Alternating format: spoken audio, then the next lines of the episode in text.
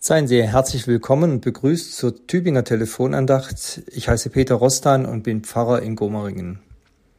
Dem heutigen Tag wurde ein Vers aus Psalm 118 zugelost.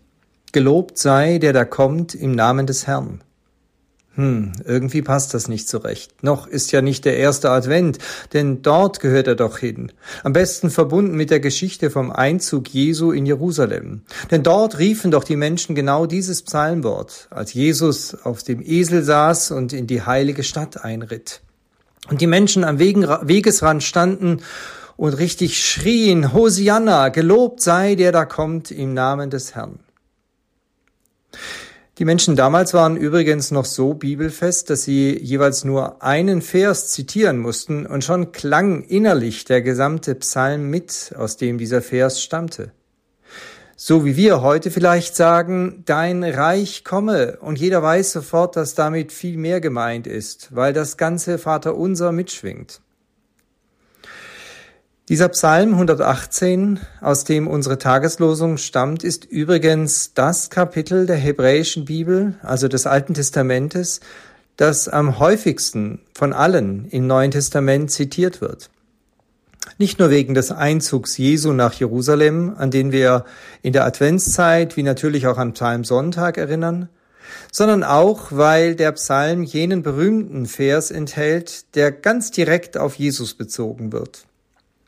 Der Stein, den die Bauleute verworfen haben, der ist zum Eckstein geworden. Also der, den die meisten für unbrauchbar, ja nur für Bauschutt hielten, der wurde zum wichtigsten Baustein von Gottes Reich. Kein Wunder, dass schon die frühen Christen dabei an den Gekreuzigten dachten.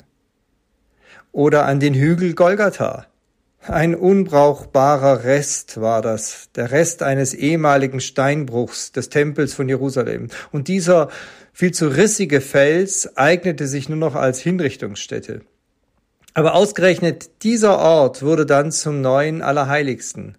Ausgerechnet hier berührte der Himmel die Erde, weil Jesus dort gekreuzigt wurde und damit den Sieg Gottes über den Tod und über alle Schuld einleitete.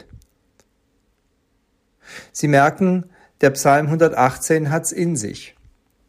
Advent und Psalmsonntag, dazu Karfreitag und Ostern. Im Alten Testament ist der Psalm 118 ein Gebet, das von einer Rettungserfahrung spricht und damit Hoffnung wecken will. Hoffnung in schweren Zeiten.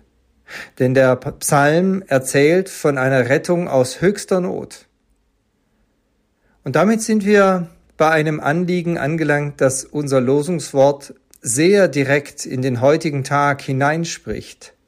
Ja, liebe Hörerinnen und Hörer unserer Telefonandacht, heute vor einem Monat wurden die Überlebenden aus den Kibbutzin neben dem Gazastreifen gerettet. Völlig entkräftet, geschockt und traumatisiert saßen sie dort in ihren Schutzräumen. Eine triumphale Rettung war das nicht.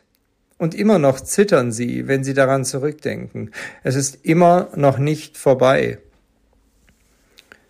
Aber wer weiß, vielleicht wird in diesen Wochen in so manchem Luftschutzkeller in Tel Aviv und in so mancher Synagoge der 118. Psalm gebetet. Denn er stiftet Hoffnung. Und so lese ich einige Verse dieses Psalms aus der Bibel in heutigem Deutsch.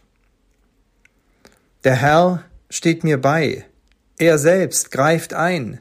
Darum werde ich mit eigenen Augen sehen, wie meine Feinde unterliegen. Mit dem Herrn rechnen ist besser, als sich auf Menschen verlassen. Mit dem Herrn rechnen ist besser, als auf die Hilfe der Mächtigen warten. Feindliche Völker umringten mich. Ich trieb sie zurück mit der Hilfe des Herrn. Sie bedrängten mich von allen Seiten. Ich trieb sie zurück mit der Hilfe des Herrn. Sie überfielen mich wie Bienenschwärme. Ich trieb sie zurück mit der Hilfe des Herrn.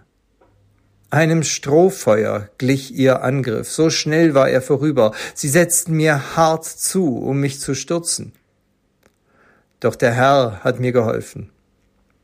Vom Herrn kommt meine Kraft, ihm singe ich mein Lied, denn er hat mich gerettet. Das Volk Gottes stimmt das Siegeslied an. Aus allen Zelten schallt es laut. Der Herr hat seine Macht gezeigt. Seine Hand ist siegreich erhoben. Er hat die Feinde geschlagen. Ich muss nicht sterben. Ich darf weiterleben und erzählen, was der Herr getan hat.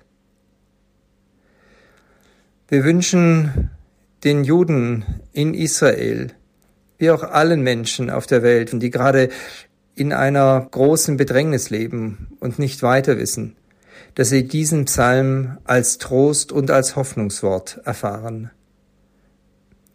Mit herzlichem Gruß aus Gomeringen, ihr Peter Rostan.